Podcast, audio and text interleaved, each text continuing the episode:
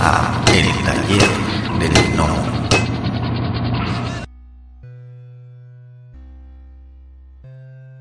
Hola, ¿qué tal? Mis estimados gnomos, estamos aquí reunidos, arrejuntados, congregados, muy contentos en esta nueva serie de episodios y estamos multiplicados con- con- con la felicidad porque pues con esta serie de episodios vamos a festejar el segundo año de esta nueva, de esta nueva aventura que hemos tomado en, en el podcast del Taller del Gnomo.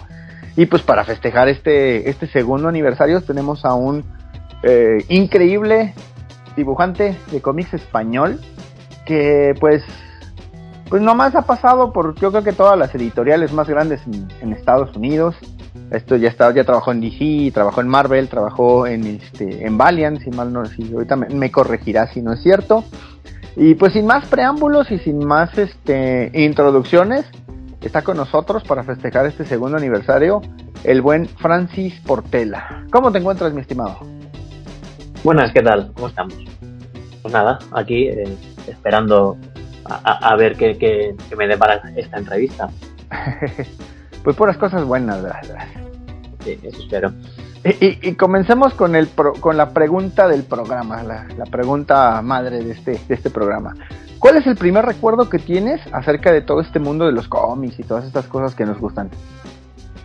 El, el primer recuerdo, o sea, te, te refieres a, a- a- como, como lector, imagino, claro. Sí, sí, claro, claro. Pues es, es complicado porque, claro, en, en España en los años 70, cuando yo era niño, eh, los niños leían cómics y había cómics por todos lados. Entonces, claro, yo en mi casa siempre recuerdo que hubiese cómics. Eh, eh, recuerdo recuerdo eh, eh, unos cuantos cómics de, de Capitán Trueno, que era un cómic muy popular en España bueno, durante el digamos que durante el franquismo, ¿no? Y, y eran cómics de, de- de mi padre. Y los recuerdo muy de niño. Eh, luego también unos vecinos que, que tenía, que sus hijos eran un poco más mayores que yo, bueno, bastante más mayores que yo, de ocho años de la más pequeña, ocho años más mayor que yo, la más pequeña. Eh, tenían cómics de, Marvel, de los que publicaba entonces España la, la editorial Vértice, y cómics de Bruguera, de selecciones ilustradas. Bueno, no sé, siempre desde pequeño, desde yo recuerdo mirar cómics incluso antes de saber leer. Desde el, que, que- que, eh, digamos que, que- forman parte de mis primeros recuerdos de, de- de- de mi vida. Ok. Perfecto, mi estimado. Oye, y, y, y de ese Francis, ¿qué, qué edad tenías cuando empezaste con, con eso aproximadamente? Mm. Te digo que, que- que no, no hay una edad, o sea, esa edad de... eh, eh, recuerdo hacer dibujos em, de esos cómics, ¿no? bueno, dibujos dentro de, lo mal que, que- Bueno, de lo mal. De como dibuja un niño, sea, a lo mejor con tres años. Y yo no sabía lo que, lo que ponían en, esos cómics, las, eh, las historias no sabían de qué iban, simplemente los dibujos me encantaban. O sea, que ya te digo que, que, que no, no hay un, principio, es parte de mí desde el principio, desde el principio de mi vida. Que siempre, está, siempre han estado ahí. Ok. ¿Y, y en qué momento fue ese despunte entonces de que te, decides eh, que tomas la decisión de voy a dedicarme a esto? Pues te, diría que a los 14 años. Eh, a los 14 años, eh, aquí en España en aquel entonces, ¿no? Hacías, en el colegio hacías lo que se llamaba la SB, de la cual salías con 14 años, y a los 14 años pues entras en el instituto, high school, ¿no? Y ahí pues eh, eh, descubrí que había una escuela de cómic en, Barcelona, donde yo, donde yo vivía. Y, y bueno, y decidí que, o sea, siempre me había gustado el cómic, siempre me había gustado dibujar, eh, siempre había tenido esas ganas, pero ese momento fue, fue el momento en el que, dije, bueno, pues vamos a estudiar esto también. Y, y, paralelamente con los estudios de, de delineación, de, bueno, de lo que es hacer planos de casas y demás, eh, pues estudié en, estudié en esta escuela de dibujo. Y ahí pues fue, fue ir creciendo, creciendo, conociendo gente eh, en el mundo de los fanzines y demás. Y, y lo dicho, lo, lo, mismo que la lectura, fue algo también bastante natural. Ok, entonces tu formación artística, no, podríamos decirlo entonces que fue más, eh, no fue tan empírica entonces como muchos otros autores, o sea, sí tomaste algún tipo de matriculación para, para, para hacerlo. Sí, sí, eh, exacto, o sea, yo, yo o sea, no, no, soy 100% autodidacta, aunque al final uh -huh. considero que, que, cualquier autor tiene una gran, gran, gran, gran parte de, de autoridad. ¿no? O sea, yo sí que fui a una escuela donde se me enseñaron las bases de, de, de dibujo y de cómic. Hoy en día, de hecho, soy profesora en esta escuela. Eh, enseñando narrativa, storytelling. Y, y, bueno, también es verdad que, que, yo entré muy joven en la, en la escuela, entré con 14 años y salí con, con 18, 19. Y, y, por supuesto no estaba formado, sea, formado al 100%, eh, me acabé formando mucho con los, con los, con los, con los años posteriores, pues como hace todo, como hace todo, todo, todos los dibujantes al final, pues eh, eh, mirando mucho a otros autores, mirando la vida real, mirando cosas que te puedan influenciar y, y, y, dibujando mucho, sobre todo, dibujando mucho, que es como se, como se aprende. Sí, sí, al favor de la batalla, ¿no? Sí, sí, sí, sí, completamente. Y ahorita que tocaste el tema que empe empezaste también en ese mundo de los fanzines, ¿qué tan, cuál, cuál podría ser la, lo que tú consideras que fue tu primera publicación o debut artístico y qué tan difícil es eh, conseguir ese fanzine en el caso de que sea este, en la actualidad? Claro, eh, eh, ah, conseguir esos fanzines en la actualidad. Pues a ver, si considero, ahí, ahí tengo yo mis dudas de cuál sería el debut artístico, ¿no? O sea, realmente Recuerdo que en el instituto hice un fanzine con un par de compañeros. Eh, eso es imposible de encontrar, obviamente, porque hicimos 10 copias, ¿no? O sea, eh, que, se, que, se, vendieron en una librería especializada de, de, de Barcelona y ya está. Eh, al año siguiente, y al año siguiente, más, sí, más cuando yo tenía 15, 16 años, empecé en un fanzine que se, que se llamaba Maniaco, es bastante complicado conseguir los primeros números de Maníaco, pero a Maníaco, sin embargo, hoy en día sigue existiendo. O Maníaco eh, eh, fue un, un, que iniciamos en, en, clase, en la escuela de cómic, eh, unos cuantos compañeros. Y, y, bueno, fue creciendo, fue creciendo, fue creciendo, fue entrando gente de fuera y se convirtió en una especie de revista semiprofesional y incluso en una editorial una editorial, aunque yo ya no hace mucho, hace más de 20 años que ya no estoy ligado a ellos, eh, la revista ha seguido creciendo. Entonces esos primeros números son difíciles de encontrar, pero se pueden encontrar. O sea que, pues que yo también prefiero que no se vean. ¿Por qué? Bueno, eh, los, los, los, errores de juventud mejor, mejor olvidarlos. Ok. Las cosas se ven ya a partir de un, de un momento en adelante. Yo los veo con cariño, pero uf, pero llega un punto en, que, en el que preferirías mejor este bueno pero al final del día son son eh, como comentamos ahorita no que son parte del, del de ese fragor de, de, la batalla y del crecimiento no sí sí sí sí sí. Pero pero bueno o sea si ya ya mismo hay hay muchas cosas de profesionales mías que prefiero no ver que prefiero decir uy no no esto uf, eh, qué malo que qué, qué, malo que era yo aquí. Eh, pues claro las cosas que, que eran todavía amateurs eh, dan un poco más de vergüenza. Algunas algunas no tanto porque aunque ver los fallos las, las ves das con cariño pero otras dices uff ni con, con, todo el cariño del mundo mejor mejor olvidar Ok, ¿Y qué, ¿y qué género o tipo de historia dibujabas en aquel entonces? Pues en aquel entonces, que ¿cómo, ¿cómo, podría catalogarlo? Pues bueno, el fanzine era mayormente de humor. Entonces las historias, yo era el dibujante más realista dentro del fanzine, eh, porque el resto eran, pues, eh, había varios de lo que podríamos llamar escuela bruguera, escuela eh, narizones, por así decirlo, ¿no? O sea, de, de lo que aquí sería Mortadelo y Filemón, que era algo muy conocido, o Super López. O para, para hacerlo más internacional, pues eh, estilo franco-belga Asterix, ¿no? Sería Asterix o Spirou, sería lo más, lo más cercano a, a, lo, a, lo, que había en esa revista. Lo mío era, pues, historias entre costumbrista a veces, eh, fantásticas a veces, con un tono que tampoco era realista, pero tampoco era tan humorístico como, como otros de la, de la revista, el fanzine. Ok. Y, y ahorita que bueno, comentas el estilo, el, a diferencia de, de, de, pues lo marcado que se nota que, que, eran de los otros dibujantes, ¿cuál, cuál que, ¿cuáles son las que consideras tus influencias? Uh, uf, mis influencias hmm, son muchas, obviamente. Eh, por ejemplo, o sea, Arthur Adams eh, siempre me han influenciado los, los americanos, o sea, los de superhéroes estadounidenses, ¿no? Eh, Arthur Adams, por ejemplo, es, uno de los primeros dibujantes que, vi y dice, hey, yo quiero hacer eso. Lo, que hace este, este, dibujante me encanta. Michael Golden, por lo general dibujantes de, de, de línea clara.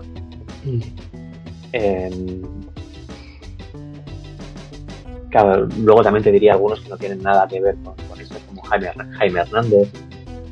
O, ya me voy a, al mercado franco-belga, ¿no? Moebius es una influencia también muy fuerte. Son influencias que, que, van viniendo a lo largo de los años. Algunas se ven más, algunas se ven menos. Eh, de esos cómics americanos, los cómics de superhéroes de, de los años 70, 80, eh, John Byrne fue, fue una influencia muy, muy, fuerte, aunque apenas se nota hoy en día su dibujo. O Walter Simonson. Ya te digo, o sea, el, podría decir muchos, muchos nombres y me irían saliendo eh, poco a poco. Y luego también es verdad que me olvido de algunos en las entrevistas. no, no te apures. Y, y, entonces, y actualmente, a diferencia de, aquella época cuando empezaste, eh, ¿qué género o, o, historia, tipo de historia prefieres dibujar actualmente y por qué? Eh, ¿qué, tipo de género de historia prefiero dibujar? Pues no sabría decirte tampoco, pero yo, ahí es el... No, sé la que me gustaría dibujar y no he dibujado jamás, que es, que es western. Me encantaría dibujar un western. Eh, por lo demás, acabo estando cómodo en casi cualquier tipo de historia, digo casi cualquiera porque la ciencia ficción no me gusta y no me gusta dibujarla, pese a que he dibujado bastante, bastante eh, ciencia ficción, pero esa no, la disfruto. Por lo demás, con casi todos los géneros estoy, estoy más o menos cómodo. Ahora, por ejemplo, hace bastantes años que no dibujo superhéroes, puros y duros pero los he dibujado mucho. He dibujado cómics de acción, he dibujado cómics, eh, bueno, lo, que estoy dibujando ahora mismo no es tan de acción. Y no sabría realmente qué, qué, género meterlo. Algunos de los que hice de Valiant eh, también, no sé cómo considerarlos. Eran superhéroes, pero no lo eran. Al final me, es más importante si estoy cómodo con el guion que no, que no qué género es. Ok. Y ahorita que tocas el tema del guion, ¿cómo, prefieres trabajar? Digamos, ya eh, dependiendo de, de, de, los escritores, ¿no? Hay muchos escritores que te que te den que te dan en el en el guion eh, cómo quieren la viñeta que si quiero que la página sea en cuatro paneles y el panel A quiero que sea con un plano general de tal tal cosa y quiero que se vea todo esto y, ya ves que son demasiado metódicos a la hora de que te están pidiendo algo para, para, para producir o el, o el escritor que te dice quiero que pase esto en la página y te lo dejo a tu, a tu libre albedrío. ¿Cómo te sientes más cómodo de trabajar con, con qué tipo de, de, escritor? Pues lo por lo general me siento cómodo con lo, con lo que he trabajado, pues no siempre, que es casi siempre, que es que sí, que me, me marcan el número de, aquí lo llamamos viñetas, ¿no? Nosotros lo llamamos uh -huh. paneles. Eh, me marcan el número de, de, de, de, viñetas, pero pero dejan bastante libertad, dejan bastante libertad de si tienes que cambiar, tienes que añadir más o, o, añadir menos, pues lo cambias y ya está. En ninguna, ninguna vez o casi ninguna vez me, me marcan el tipo de plano que, que okay. quieren, por ejemplo. Simplemente lo que pasa, simplemente lo que pasa en la viñeta y ya está. Y ya te digo que, siempre, siempre con bastante libertad. De, hecho, siempre recuerdo que la primera editora que tuve en Marvel eh, me dijo precisamente esto, ¿no? Los guiones son cerrados, cerrados ahí por, lo ponía entre comillas, ¿no? Son guiones cerrados, no son guiones al estilo Marvel que se llamaba antes, de, de eso, de decir, bueno, de la página 1 a la 17 se pelean, ya está. No, los guiones son cerrados, te dicen lo que hay, pero que el que se va a encontrar con los problemas de, de storytelling soy yo. Por lo cual, si tengo que cambiar algo, que lo cambie. Pues eso me, eso me dijo esa editora y siempre lo he llevado a, siempre es lo que he hecho. eh, cuando en principio respeto mucho siempre el número de viñetas que me ponen, si, si considero que funciona y si considero que necesita más para que se entienda bien lo que está lo que el guionista está pidiendo, pues añado más, eh, cambio, altero, marco eh, donde tendrían que ir los bocadillos, los bocadillos, los, los balloons, eh, los textos, en, en, la nueva disposición de viñetas y ya está. Y okay. considero que así funciona. Ok, mi estimado. Antes de que se me, de que se me olvide, ya habíamos tocado ahorita el tema de, de lo que es lo que, del, del, tipo de guion que te gusta y todo eso que te acabo de preguntar, pero se me fue ahí. Si yo llego ahorita, hoy, hoy día llego con un guion y te digo, ah, necesito que, que, hagas esto, o un editor, quien sea, ¿qué tema te, no, no harías, no trabajarías? Que tú dijeras, ¿sabes qué? Esto yo no lo hago por esta situación. Bueno, ¿qué tema no haría? Te, diría, que en principio haría casi cualquier tema. Ya otra cosa es que me guste más o que me guste menos, ¿no? Pero por lo general haría casi cualquier tema. Como ya he dicho, la ciencia ficción es algo que se me, se me atraviesa bastante, me, cuesta bastante. Es algo que he hecho varias veces, es algo que, que mucha gente dice que hago bien, pero no me, no, no me siento cómodo haciéndolo. Entonces ese, ese tema no, no lo haría. Eh, algo excesivamente gore tampoco me, me emociona. Podría hacer, pero no, no es algo con, lo que esté cómodo.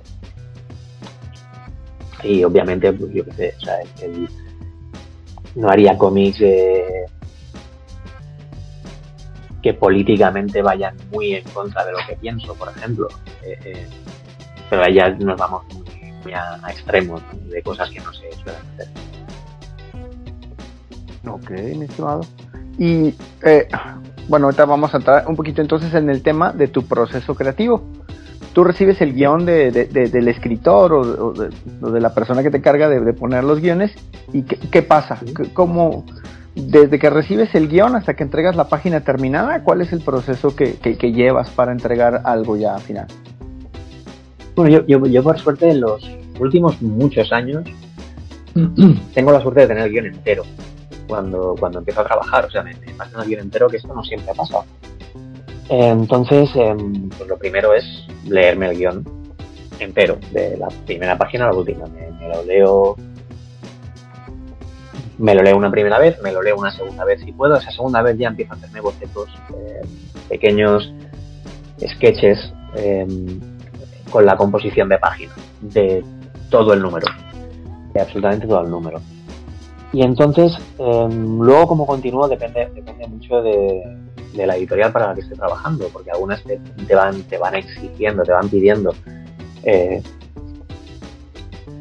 páginas una, dos páginas de cada tanto, cada tanto tiempo, o cinco páginas, las que sea. Y entonces en función de eso, pues eh, trabajo de una forma u otra. Por ejemplo, como trabajo ahora mismo, eh, yo me hago los, los layouts de, de, la mitad del número, tranquilamente. Enseño esos layouts a, al editor y al, guionista, por si tiene que haber cambios en alguna cosa o alguna cosa, pues la, perdón, la he malinterpretado y, y, no he dibujado lo que, lo que tocaba. Eh, una vez está probado eso, lo entinto y, y entrego el pack de, de, de 10 páginas, de 10, 11 páginas. Ya te digo, con otras editoriales, pues eh, en vez de hacer eso, es haces el boceto, el boceto de una, lo enseñas, te lo aprueban y haces la tinta. Eh, se trabaja también muchas veces en función de, la editorial. No sé si me, me he explicado bien. Sí, sí, sí, sí, claro.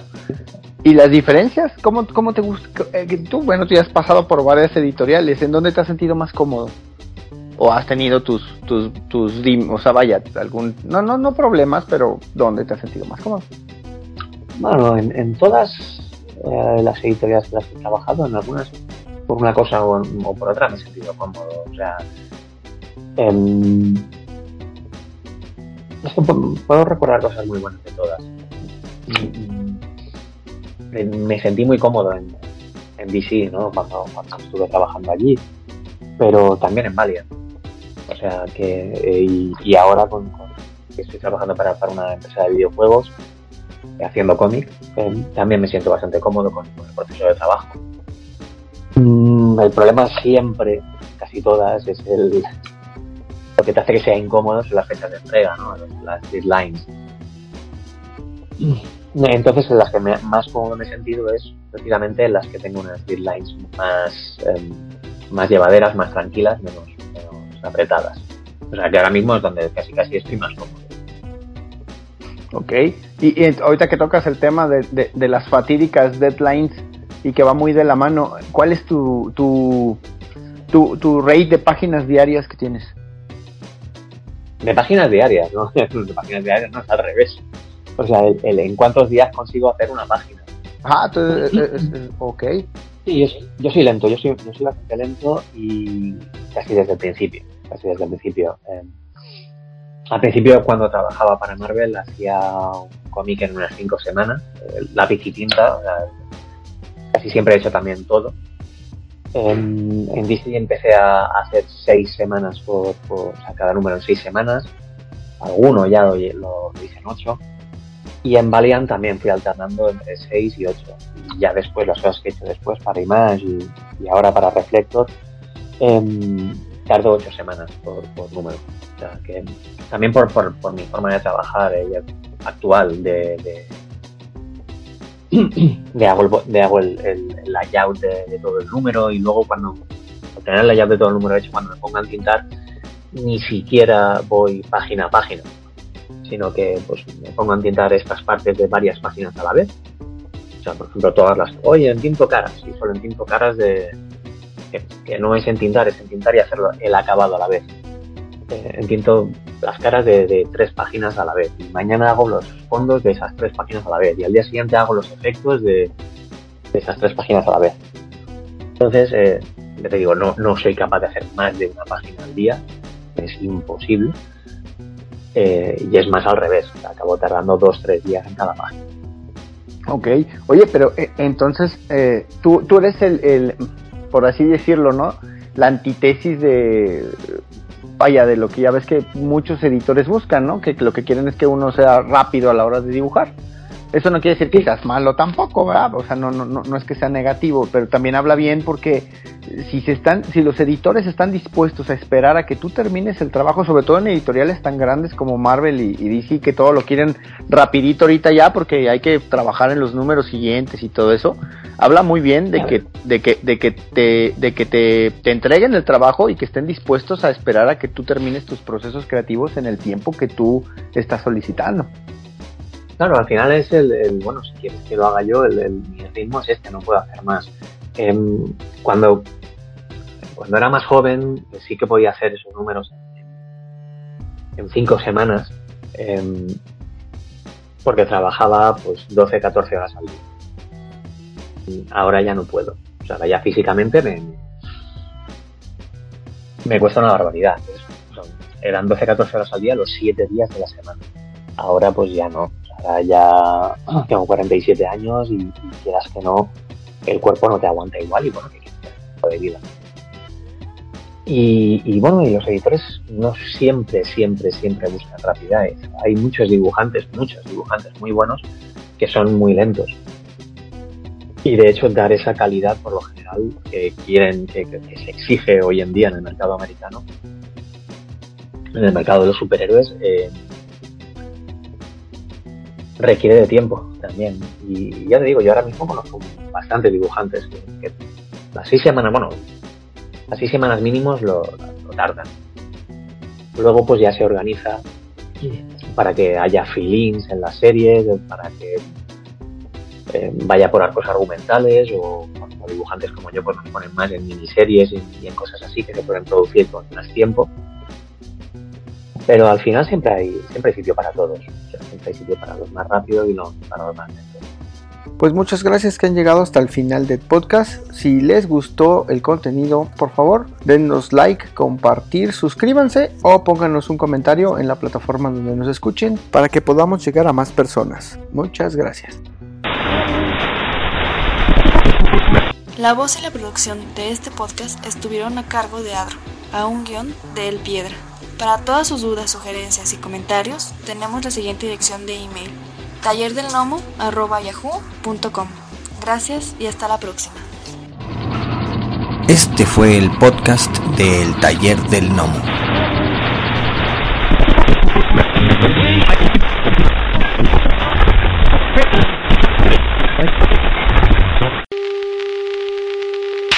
Next 60 seconds, this station will conduct a test of the emergency broadcast system. This is only a test.